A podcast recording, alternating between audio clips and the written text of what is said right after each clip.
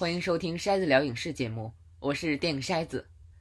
这期节目和大伙儿聊几部剧和一部纪录片电影，都是前不久推出的啊，有的剧甚至还没播完。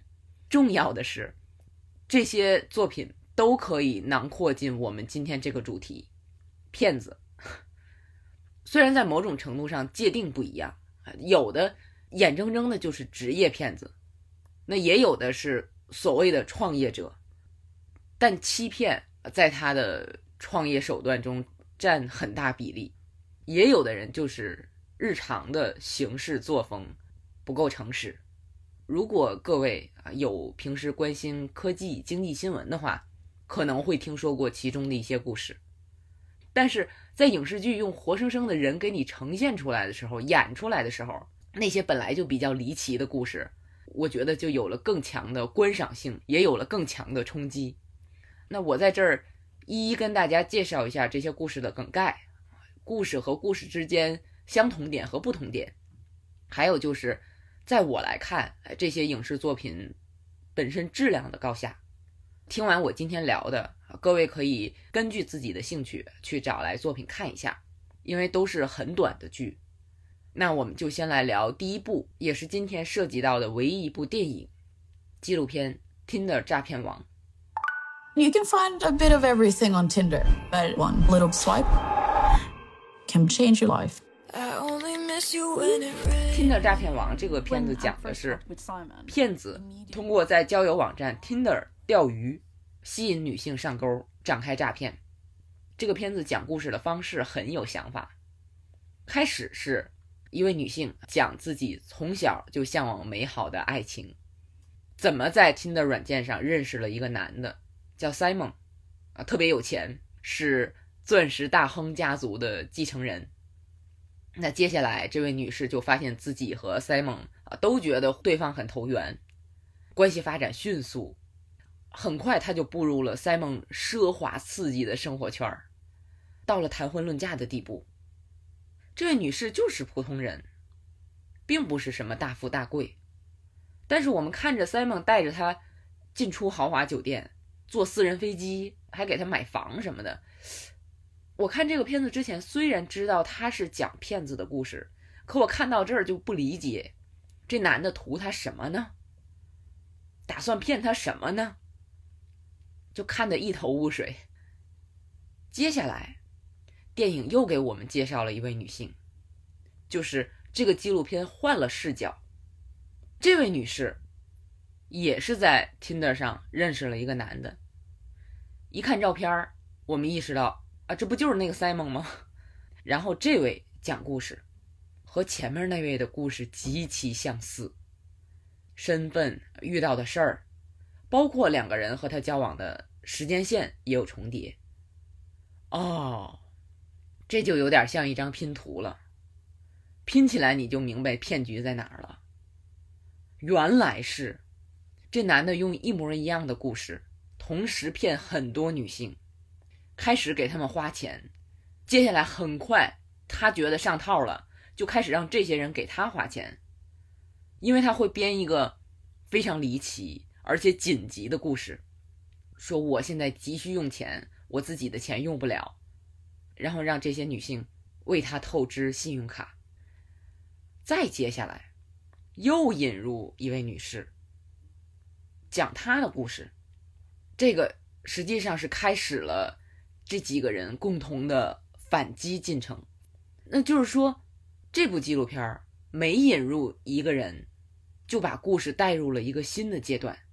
那作为旁观者，我观看过程中的这个心理变化是非常明显的。开始真的是瞧不起第一个被骗的女性，就感觉她是那种典型的。对爱情有着不切实际幻想的人，但是第二位女士是那种我根本没打算跟 Simon 建立婚姻关系，他是我的朋友，他遇到了困难我就应该帮忙。看到这儿，我意识到，哦，不应该赖受骗的人啊！你看这位是好心帮忙，那同样的前面那位向往爱情又怎么了？不管怎么样。你只要是一个善良的人，你跟他接触就是容易受骗。那后面果然，电影里出现了一句话，就是被骗的女士说的：“我一直不明白，你怎么能责怪受害者？”哎呀，说的我好惭愧。特别是到了第三部分，就是他们反击的这部分，让人感觉哦，这几位女士勇敢、智慧，非常了不起。这都不是一般人啊，都是比我勇敢、聪明的人啊。那我要遇到这种事儿，肯定反应不如人家呀。那他们这样的人都会受骗，我有什么资格笑话人家？这就是今天跟大家聊的第一部作品《Tinder 诈骗王》。这属于空手套白狼的骗子，就初衷就是通过骗感情来骗钱，通过骗来让自己过上奢华的生活。那我们假设一下，如果一个人有明确的目标，我就是要做这个事儿，而且是一个很实际的事儿，不是光为了享受。而且我对身边的人也不是完全利用，我也给他们好处，我也有真感情，那算不算骗人？我们就来看下面这个故事，来自 Netflix 出品的九集电视剧《虚构安娜》。Hi Anna, I just had some questions. I have a question. What's you wearing? You look poor. 今天聊的这些影视作品都是现实中有真实原型的。后面这几部剧虽然不是纪录片儿，但是都是在很大程度上改编自真实事件，而且都是很近的事件。那像《虚构安娜》的主人公安娜·德尔维，这是个1991年出生的女性，在2013年到2017年，她以德国显赫家族女继承人自居，在纽约富人区掀起了一股热潮。就不管是纽约的时尚名流还是金融高管，都被这位二十出头的女性所折服，争先恐后的帮他打造属于自己的流行文化帝国。安娜本来的名字叫安娜·索金啊，她自己改成了安娜·德尔维。我在 YouTube 上看到一个聊这个事儿的视频，说到一个点，就是她给自己编的这个。德国富豪家族继承人的故事，特别适合美国。欧洲这种老钱，在美国人眼里非常神秘，大家也不问，因为美国没有老钱。然后他就用自己并不存在的高达数千万元的信托基金。这信托基金就是家里很有钱啊，给孩子存一笔钱，孩子到了一定年龄就可以取出来用。安娜就是一直说自己有钱，但是现在取不出来，不能用。她就是想凭自己的本事打拼出一番事业，家里人不支持她，他也不愿意用家里的钱。在这种情况下，他就到处蹭吃蹭住，跟有钱人在一起享受奢华的生活，同时自己不用花钱。当然，前提是他能让这些人相信他是有钱的。不管是用餐啊、点红酒、衣着品味，还是艺术欣赏上，那些人就觉得，哇，这是有钱人家里培养出来的，能给他们这个感觉。就是说，他为了不花钱，在把自己演成有钱人的这个事儿上，还是很下功夫的。不过他也有花钱的地方，就是舍得花小钱儿，走到哪儿，宾馆、饭店。给服务员的小费都是一百一百的，那人们看见他在这些地方这么大方，啊，这人肯定有钱。你说这是愚蠢也好，是势利眼也好，如果我们遇见这样的人，估计也会受骗吧。至少我作为没钱的人，完全想不到有人为了装有钱，能这么下本儿。安娜还真不是像《听的诈骗网》里边那个人那样。单纯是为了享受去骗钱，就安娜是日常生活中蹭吃蹭喝，想办法结交纽约的文化界名流，努力往尖上爬，用自己的那个假的信托基金做幌子，他是要贷巨款买楼，修建高级私人会所，打造高档的艺术中心。他后来在监狱里一直说：“我很近了，我还差一点点就成功了。”他确实是做了很多工作，集结了好多纽约最著名的设计师给他设计那个大楼里的建筑和陈设。贷款看起来也非常有希望，但是最后，人家银行说要去德国审核他的信托基金，这个他实在没办法了。结果他就想换个地方重新来过，到洛杉矶接着去骗，可是还没开展起来 就被捕了。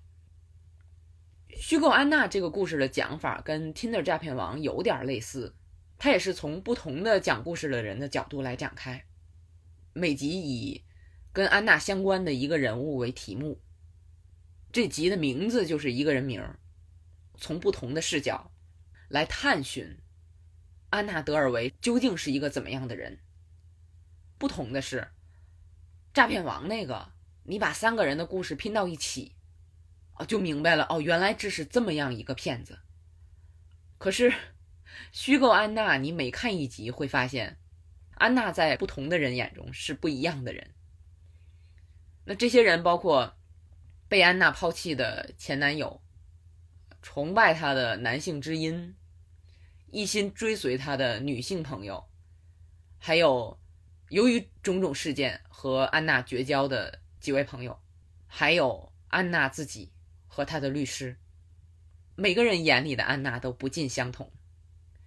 我觉得这一方面是。安娜有意为之，另外也是跟每个人想从他那里得到的收获不同有关。比如，男友现在给她花钱，是希望有朝一日从他那里拿到钱；银行家给他拉贷款，是因为想通过这个项目给自己赚取大量佣金和股份；朋友跟着他，是因为觉得他有钱，可以从他那儿蹭吃蹭喝。律师接这个案子，是想通过这个案子出名，包括这个故事的主线，记者调查这个事儿，写这个报道是为了给自己证明。这里边插一句，就是剧里边这个记者曾经在采访中被采访对象骗了啊，用了不实的信息源，导致他名声受损。剧里边有这么个背景。那实际上，这个记者确实遭遇过这个事儿，但是在写安娜报道的时候，他已经为自己证明了。他出名的那个报道也被拍成了电影，叫做《舞女大道》啊。我在二零一九年的时候还特别推荐过这个片儿，大伙儿可以找来看一下，也很有意思。那在《虚拟安娜》这个剧里，就是直接说这个记者想通过采访安娜来证明。这个也无可厚非啊，他就是让故事更直接、更紧凑。再说了，从记者的角度来说，写每一篇报道，在很大程度上都是为了自己的事业。反正就是每个人都想从安娜那儿得到点什么。有人说安娜是当代罗宾汉，从富人那儿骗钱给穷人啊，只不过这个故事里的穷人是他自己。那我看这个故事的时候。吸取之前的教训，就觉得我不应该责怪受害者。那这个剧把一个个人的动机摆出来，实际上更多是为了让我们看到安娜行骗成功的这个社会环境有多浮躁、多势利。实际上，这一个个事情下来，到最后受到最重的惩罚的是安娜本人，因为她所做的事儿。因为她毫无根基，就是德国一个普通的家庭，跑来美国的一个年轻的女子。那现在她已经从监狱里出来了，在接受采访的时候，我们可以看到这个人毫无悔意。哦，真不是一般人，能面对不一样的人说不一样的谎，伤害拿自己当朋友的人，经常是不得不用一个谎言来掩盖另一个谎言。我看着都替他累。可是他好像又有点乐在其中。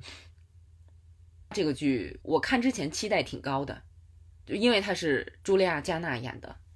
我之前看《黑钱圣地》《助理》那些作品的时候，对他印象非常好。可是看这个剧的时候，就觉得演的一般，特别是我很难适应他那个口音，太奇怪了，有点让我出戏。然后我在网上发现好多人也不适应他那个口音，还专门有聊这个作品的视频节目，讲了他这个口音啊，他是俄国出生，德国长大。然后就拿安娜本人的这个口音和茱莉亚·加纳在剧里的口音对比，还真是挺像的，就这么奇怪，呃，可以看得出是下了很大功夫的。但是哪怕知道这个，呃，整体的表演我觉得还是比较板，表演的痕迹有点重。另外，这个剧还有一个问题就是，它以记者调查为主线啊，以不同的人物为核心讲故事，每一集一个视角。想法很好，但是因为不同的人跟安娜的接触程度不同，所以有些故事实际上没有太多的内容，就显得拖沓松散，好像是为了说而说，就有点尴尬。所以这个剧越往后越好看，因为后面的人跟安娜接触的就比较多，而且能显示出来不同的人、不同的视角之间差异很大。就很有意思啊！这是虚构安娜。我们前面聊到的那两个，用英语一个词儿来形容叫 “con artist”，就是专业的骗子、诈骗犯。那如果这个人是创业，他有专利，开了公司，吸引了投资，那这样还算是骗人吗？下面就要说到。以滴血验病技术起家，创立起估值九十亿美元啊，曾经是硅谷女性创业标杆的伊丽莎白·霍姆斯。她的故事曾经被写成书啊，拍成纪录片，录成播客。那这回是呼噜推出的八集电视剧《辍学生》。This is an inspiring, an inspiring step forward. This isn't just my job. This is who I am. Anybody who doubts my company doubts me。关于伊丽莎白·霍姆斯的故事，我之前专门做过一期节目，是在二零一九年四月，当时是看完 HBO 的纪录片《硅谷猎血》之后。那前些日子我还在和筛子聊读书节目里聊了一本书啊，是最早揭露伊丽莎白·霍姆斯骗局的那个记者专门写的关于这个故事的书，叫《坏血》。我会在电影筛子微信下面放这个聊这本书的音频的链接，感兴趣的朋友可以去找来听听。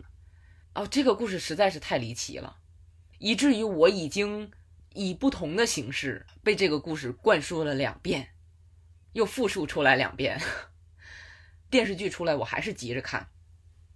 简单说一下这个事儿：一九八四年生人的伊丽莎白·霍姆斯啊，在二零零三年从斯坦福大学辍学。这个剧叫辍学生嘛，创办了他的公司希拉洛斯。这个公司开发一种医疗器械，这个器械被描述成一个小盒子啊，你可以放在家里，使用的时候刺破手指尖儿，挤出一滴血，放在小盒里。这个小盒能做二百多项检测，你再也不用去大医院啊，被大针头抽好几管血。就像是霍姆斯说的，像他这样。害怕针头的人，可以自己在家随时检测。那你身体如果有什么问题，就能及时甚至提早发现。从制药公司来说，也可以借这个更方便、更快捷、低成本的进行新药的临床试验啊，收集数据。他的这个技术被认为是可以从根本上颠覆医疗行业的发明，非常伟大。伊丽莎白·霍姆斯凭这个技术把公司越做越大，啊，成了硅谷独角兽，得到了众多商界、政界人士啊最顶尖的人士他们的背书。到什么程度呢？前总统级别的支持，两个前国务卿加入董事会，媒体大亨加入董事会等等。只有一个问题：就是公司从二零零三年创立到二零一八年倒台，滴血验病这个技术从来没有存在过。我之前看纪录片《硅谷猎血》的时候，就觉得霍姆斯这个人实在是太奇怪了，好像没有正常人的情感，像个假人儿。他是怎么骗了这么多人的？还都是那些什么都已经见过的人。那读《坏血》的时候，因为书里很详细的讲了公司的运作方式，还有技术的开发，我就明白了啊，为什么这个技术从来没有存在过。它从原理上就是行不通的。但是，公司通过各种弄虚作假的方式，啊，最主要的就是用那些大型的仪器做检测，然后告诉被检测者是他们自己的机器做的。还有就是书里写到，这个事儿给多少人带来了灾难，包括那些拿到错误检测报告的患者，还有那些在做了这些弄虚作假的事儿之后，良心上受到谴责。在巨大的压力下做出不同行动的希拉洛斯公司的员工们。那我在看《辍学生》这个电视剧之前，非常好奇，电视剧会以怎么样一个视角讲这么一个非常复杂而且惊人的故事。毕竟现在的影视作品越来越讲究结构，我们前面聊的两个作品结构都是相当讲究的。结果《辍学生》一出来，让我有点意外。是那种最常见的，或许也是最简单的全知全能视角。按照时间顺序来讲述，好吧，这也不是什么毛病啊，就开始看吧。这个剧刚开始给我的感觉是，让大家看到伊丽莎白·霍姆斯最初是怀着美好的初衷去创业，希望能通过自己开发的这个滴血验病的设备。给千千万人带去便利，但是随着技术开发过程还有融资过程屡屡受阻，霍姆斯开始采取欺骗和欺压的手段。他造福人类的目的，渐渐转变成尽可能拖延时间，不让外界知道他这个技术离实现还很遥远。一句话就是。他被逼得没办法了，才开始做错事儿。我就觉得这个剧好像更侧重于表现霍姆斯内心的矛盾，但是并没有给出足够的解释。就是他的一些矛盾，我觉得在很多人那儿根本就不是矛盾。你比如，公司刚开始不久，他们拿癌症病人做实验。跟他一块儿去的那个技术人员都哆嗦了啊，完全接受不了，他就没事儿。我觉得这已经不是说，因为我技术没有，投资没有，所以我一定要做这个事儿，能做出那样的事儿，这个理由并不充分。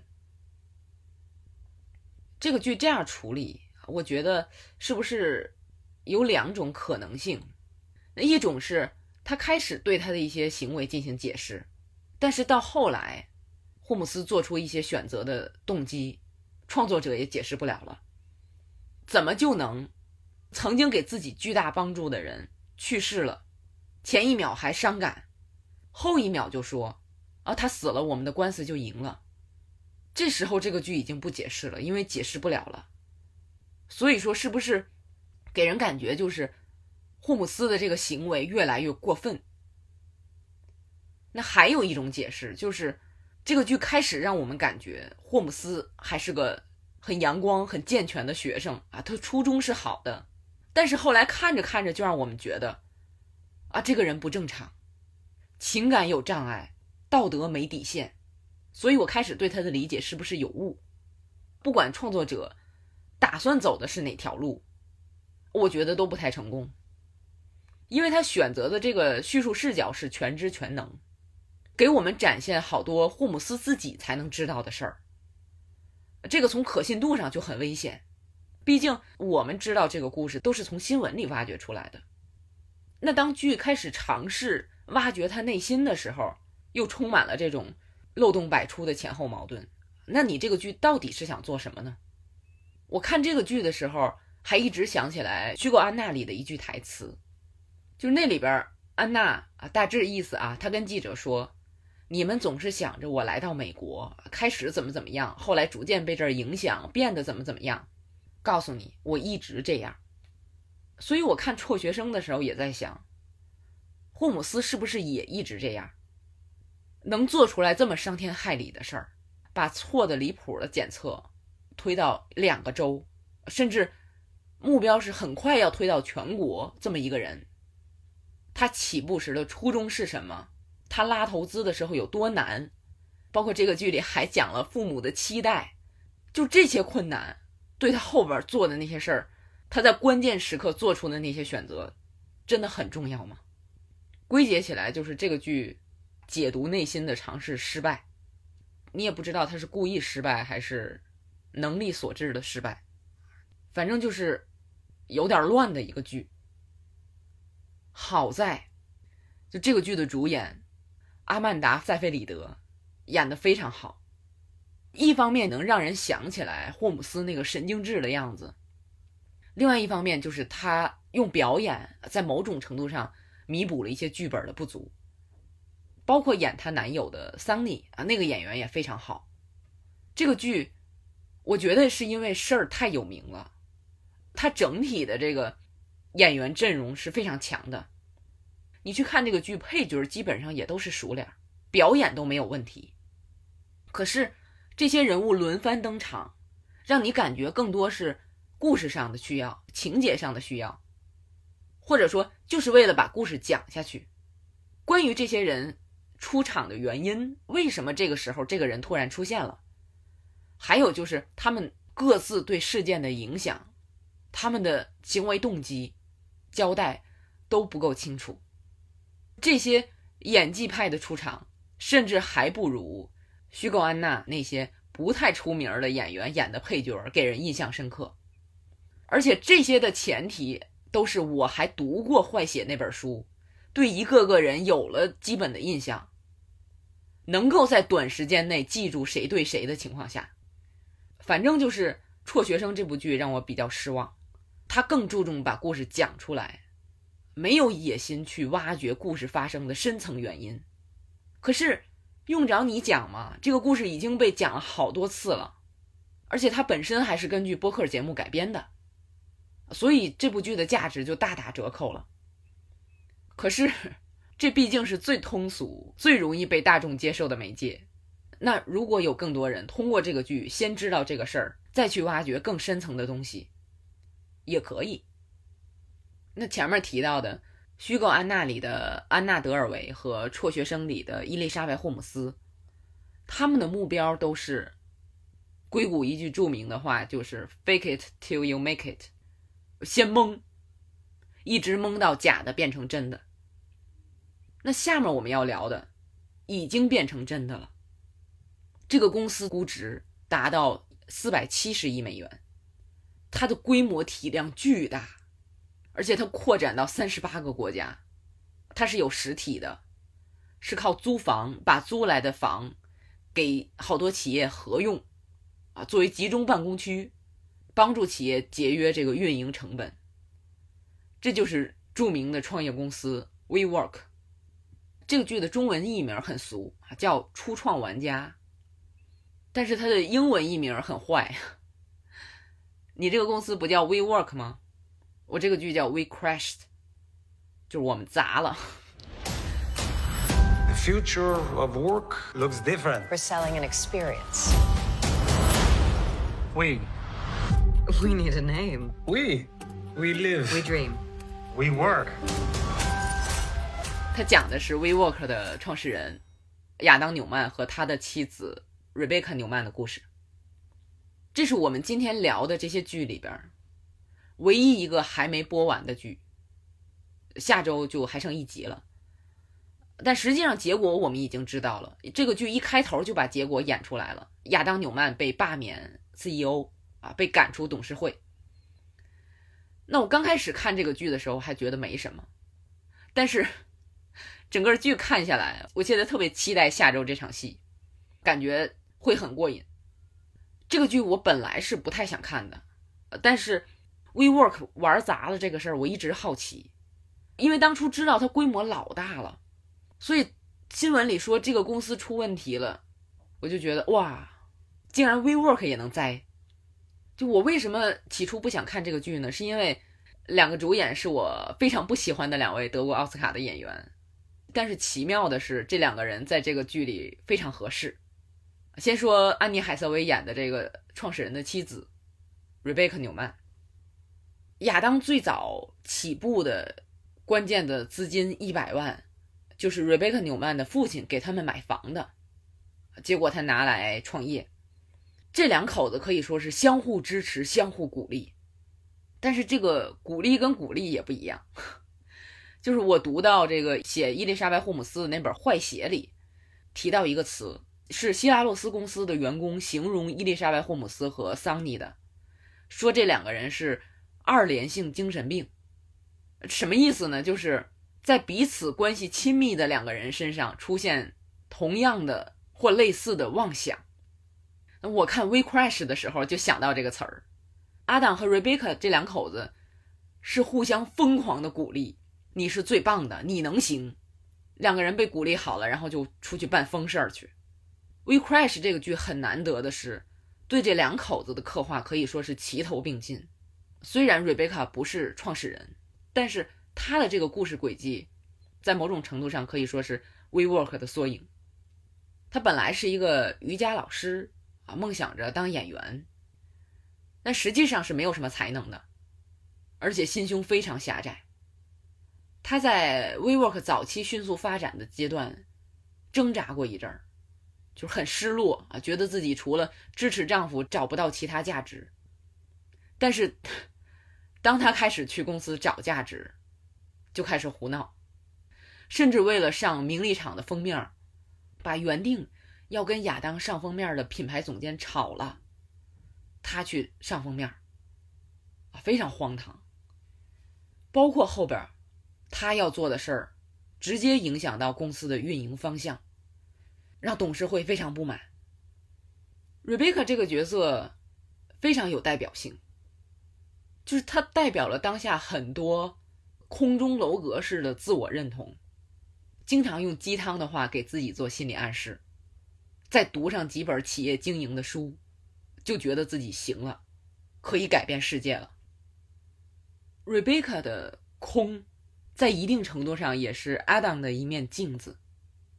这两个人一说 WeWork 这个公司究竟要干什么，就会说啊，我们要打造一个更美好的世界，我们要提升全世界的自我认知。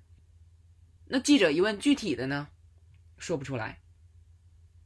这个阿当从开始创业就是大忽悠的那种，比如人家问公司的估值，他就敢编一个天文数字，而且脏活累活都是他的。合伙人干，他就做他擅长的，到处忽悠人，因为他们需要到处租楼来改建成他们的办公场所，要让人家房东愿意租给自己。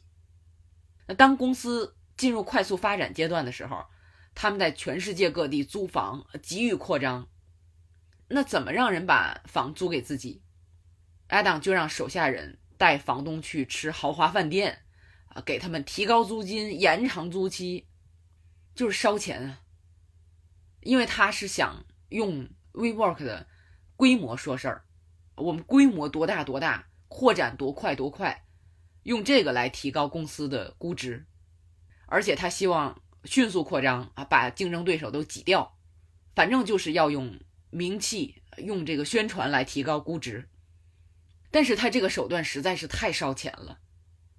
他就得找人给他投钱，那他最重要的融资渠道就是软银。剧里用了大量的篇幅来展现亚当纽曼是怎么拍软银的总裁孙正义的马屁的，就特别有意思。就比如说，孙正义马上就到公司来了，艾当就让坐在大厅里的员工表演开心工作的氛围，他跟导演一样啊，这个人怎么演，这个人怎么演。当时孙正义还没给他投钱呢，说了好几次马上就来，他就组织了一次次的演习，看起来特别荒诞可笑，可是我相信这种场景大伙儿都比较熟悉。那后来孙正义给他投钱了，他更想办法巴结人家，就孙正义说一句话甚至一个词儿，他都努力贯彻，有时候贯彻的就特别可笑。亚当纽曼这个人把所有的精力都放在烧钱、讨好孙正义上了，公司管理乱七八糟，而且常年不盈利，那就是需要钱呢，烧不起了。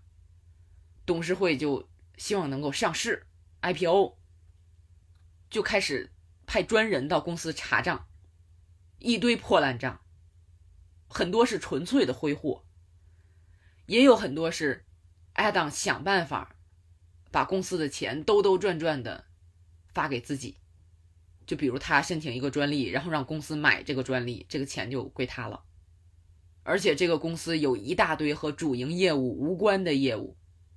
就比如 Rebecca 要拓展的那些业务，就乱成一锅粥。这是他们自己查，上市查的更严，所以 Adam 不想被监管，他不想上市，因为自由惯了。像 WeWork 的维基百科写在非常靠前的一个他的失败的原因，就是一开始 Adam 从孙正义那儿拿钱太容易了，但是后来孙正义也看出来不对劲儿了，不给了。而且别的投资也找不到了，没辙了，他们要烧钱，要经营下去，只好上市。那这个剧一共八集，它第七集讲的就是准备上市的过程。最好笑的就是这个股权招募书，人家专业的事务所给写好了，但是阿蛋和瑞贝卡觉得不行，我们得自己改。两个脑子空空的人，缺乏最基本的专业知识。觉得自己写的那些废话，放的那些照片儿，能感动世人买他们的股票。用董事会其中一个董事的说法，就是这不是儿童读物吗？可是这种儿童读物真的就发出去了，这可能是骗子的最高境界，就是忽悠别人习惯了，最后自己也信了，真觉得自己是奇才了。那这集专门安排了很多讲 IPO 啊，就是上市的相关知识。Adam 和 Rebecca 觉得自己可以超越这所有，就特别蠢，已经有了某种喜剧上的感觉了。但他们是认真的，我等着下周他们被踢出公司，肯定会很开心。那今天聊的最后这部剧，是我这段时间看的这类跟创业有关的剧集里边。我觉得最好看的一部，它不一定是水平特别高，但是有很多元素，让它非常容易看懂啊，非常贴近我们的生活。尤其是它这个创业的项目，这部剧就是七集电视剧《超蓬勃优步之战》。I'm Travis Kalanick, and I will never back down from a fight. And if no one wants to believe in me, I'll make them believe by being undeniable. 我对这类题材感兴趣，有一个原因就是我之前的工作接触过科技创业啊、风投、路演这类事儿，但是我都是很表面的接触啊。可是因为接触过，所以知道一点皮毛，有机会就再想多了解一下。超蓬勃讲的是最早的打车软件优步的发展，也是今天聊到的这些项目里发展的最好的一个。他的剧本也很扎实。把优步在发展过程中遇到的问题讲得很具体，你比如怎么跟这个出租行业的监管部门斗争，怎么跟竞争对手斗争，跟刷单赚补贴的司机斗争等等，它的解决方式这个剧里具体到什么程度呢？比如他们为了把软件的用户和司机的手机号一对一绑定。就防止刷单，要做这个绑定，就需要获得手机的唯一编码。要获得这个编码，就得窃取用户的信息。那他软件的这个窃取信息的这个事儿被苹果查出来了，苹果市场上的软件不允许这样的。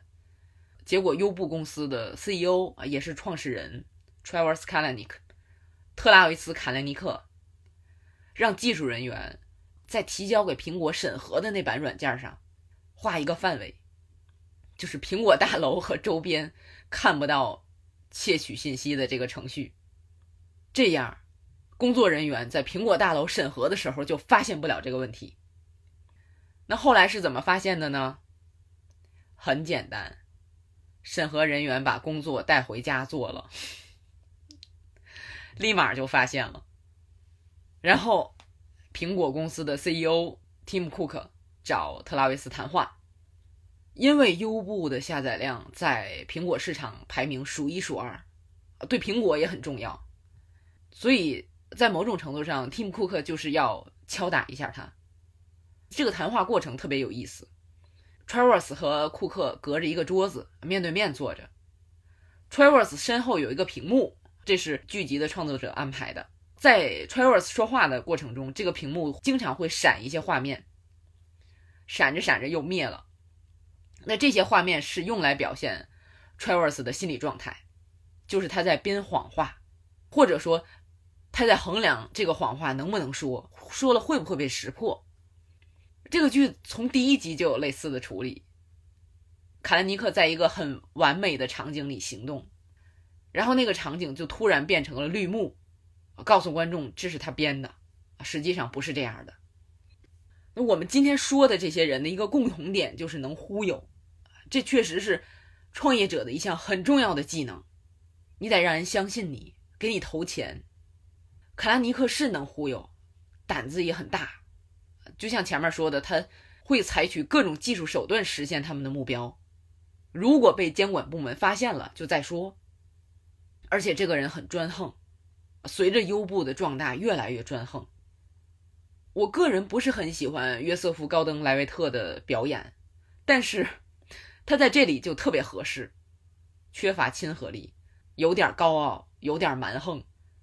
你看着看着，真相信他就是卡兰尼克那个人。能做出那些事儿。那同时，全剧里我最喜欢的一个角色，就是凯尔·钱德勒演的优步早期的投资人，也是董事会成员比尔·格利。这个剧很大一部分就是卡兰尼克和比尔·格利的较量。就前面说过，《超蓬勃》这个剧是所有这些作品里我最喜欢的一个，其中一个原因就是所有这些作品里边。只有这么一个人，能让观众共情，因为这个角色有一定的深度，而且他是正常人。比尔·格利是资深的投资人，那他对卡兰尼克的优缺点非常了解。一方面，他不想过多限制他，影响企业的发展。后来，卡兰尼克越玩越脱，比尔·格利从提醒到规劝，到吵架，再到找卡兰尼克信任的人侧面吹风。真的是能做的都做了，最后在董事会上牵头，要挤走卡恩尼克。凡是比尔格利出场的戏，我都觉得很精彩，就是能让观众思考，在人得志的时候，究竟该不该听人劝。就我们是旁观者，呃，知道比尔格利说的话，在后来都被验证为是对的。比如优步该不该大力投入中国市场？可当时凯兰尼克怎么知道？当时他也认为自己是对的，所以究竟需要具备什么样的内外条件，人才能听得进忠言逆耳？这个剧还很难得的一点是非常细致的讲述了女性员工在科技公司面临的困境，男性的排挤、骚扰、抢功等等。你作为女性员工，你反抗就是矫情。找人力部门就给你两个选择，要么就是调到不那么重要的部门，不能实现自己的价值；要么就是继续忍受。我觉得这个剧详细讲这个起到了三层作用：一个是女性在硅谷的困境，这个事儿经常在新闻里说，那影视剧里讲这么详细，我还是第一次看到，非常有必要。第二个是。这在某种程度上，是优步面临社会责任的一个缩影。一开始创业团队里只有一名女员工，那后来当你吸收了几十名女员工的时候，公司是一个 toxic 的环境，就是有毒的工作环境。你伤害的是这些女员工，就像是你优步窃取了成千上万的客户的信息，你的运营政策影响了无数司机的生计。你作为优步 CEO 在政治上的表态，代表的是你的公司和整个硅谷，这种影响跟你起步时是不一样的。那伤害女员工这个事儿是最具象的，也是最容易理解的，表现了优步的规模成倍的壮大之后，他创始人的一些看似很小的错误，对社会的伤害也是巨大的。公司的不同规模之下，你承担的社会责任是不同的。那讲女员工遭遇的这个事儿，第三层的意义，也是我对这个剧最满意的一点。前面说了，这个团队开始只有一名女员工。在优步建立的时候，他负责和司机们建立联系，跟司机们签合同之类，可以说是为公司立下了汗马功劳。你能看出来，卡兰尼克对这个女员工很赞赏，但是他好像总是编外人员，就没有像其他那几个男性成员那样跟卡兰尼克走得很近。当时我看的时候，其实对这个也没太注意。当公司刚刚开始起飞。卡兰尼克在接受记者采访的时候说走嘴了，说着说着提到女性就用了非常不尊重的词儿。那再往后，就这个在初创时就跟着卡兰尼克的女员工，当时在公司也是比较高的职位了。他在公司的一次活动中受到了性骚扰，他就去找卡兰尼克，卡兰尼克跟他说：“啊，我一定好好处理。”但是当时他在吃东西，一边说着好好处理。一边越吃越香，这姐姐就发现不对，然后没多久，被投诉的那个家伙直接来找他，指责他：“你怎么能直接跟老板告我状？你这人真没劲。”我觉得作为女性，我们跟剧里边这位女性高层的感觉是一样的，就很快能想象到卡兰尼克是怎么教训这个骚扰他的家伙的。这个教训当然是带引号的。就是用男人之间的那种对话来教训，所以他当时就明白了，没戏，老板就这样，公司这风气改不了。这实际上也是整个剧的一个缩影。我特别满意这个剧的地方，就是没有落入俗套，就是辍学生那个剧在讲伊丽莎白的时候落入的那个俗套，并不是说卡兰尼克前期如何才华横溢，实现了优步的蓬勃发展。到了后期，他变得狂妄自大，把企业引向不利的局面。卡兰尼克自始至终都是一样的，只是在创业的初期，他的风格利于公司的扩张，他的行为是被员工和投资人默许的，甚至有很多毛病大伙没发现。但是当企业成为行业领头羊的时候，需要承担起社会责任，并且接受更严格的社会监督的时候。卡尼克这种缺乏道德素养、缺乏自我约束能力，这些问题都暴露出来了，而且一看就是这人早就这样。比如不尊重女性，他所有这些毛病，对优步来说，就像是随时有可能引爆的炸弹。所以这样的讲述具有说服力，而且让全剧很连贯，甚至有一些悲剧感。所以这个剧到了最后一集，当积累的各种情感爆发，这个逼宫就非常精彩。本来是各自都有着自己的小九九啊，代表不同利益的董事会一致同意赶走卡拉尼克，包括这个剧的片尾，把所有剧里的人物的照片和现实中的人物的照片对比出来，告诉我们这些人现在怎么样了。看的人很感慨。就如果你对科技创业感兴趣，我今天聊的这些剧只看一部的话，那就请看这部《超蓬勃优步之战》。倒也不是说它有多高的水准啊，主要是最近的美剧就越来越套路。《超蓬勃》这个剧也不是很新鲜，但是它起码非常扎实的把现实中的很多细节给你讲出来了，包括。不同人在巨大诱惑面前的不同选择，都给呈现出来了。所以我觉得这个剧看完，不论是从情感上来讲，还是从对行业的了解、对创业这个事儿的了解来讲，看完了都会比较有收获。我不知道我今天聊的这些有没有帮助大家对这个相关的题材提升一点兴趣。呃，我刚才说我从事过跟创业相关的工作，并不是我创业啊，其实我是想借这个机会了解一下我是不是适合创业。答案当然是不适合。创业者一定不能是我都想好了才做，啊，不能是我每句话都要有理有据，不能骗人，绝对不能是这样的人。但是这个想没想好，这个话有没有依据，需要有界限。再回到我们这期节目的标题，叫那些骗子们，这些主人公都是大忽悠。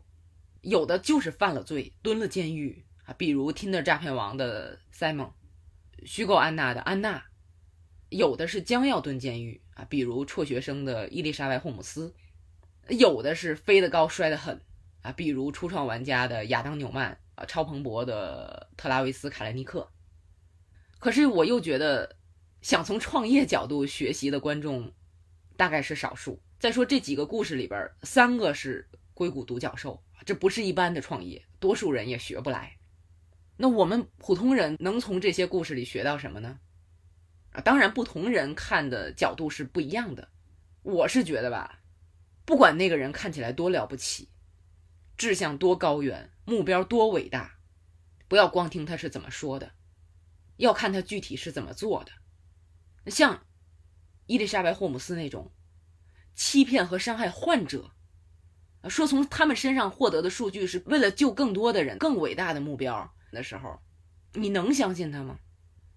这些人把所谓伟大的目标作为幌子，空话说的越响亮，他为自己谋利的可能性就越大。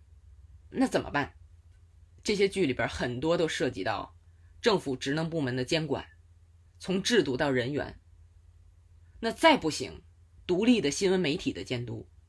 咱们这五个故事里边。其中有四个故事，媒体监督都起到了非常重要的作用。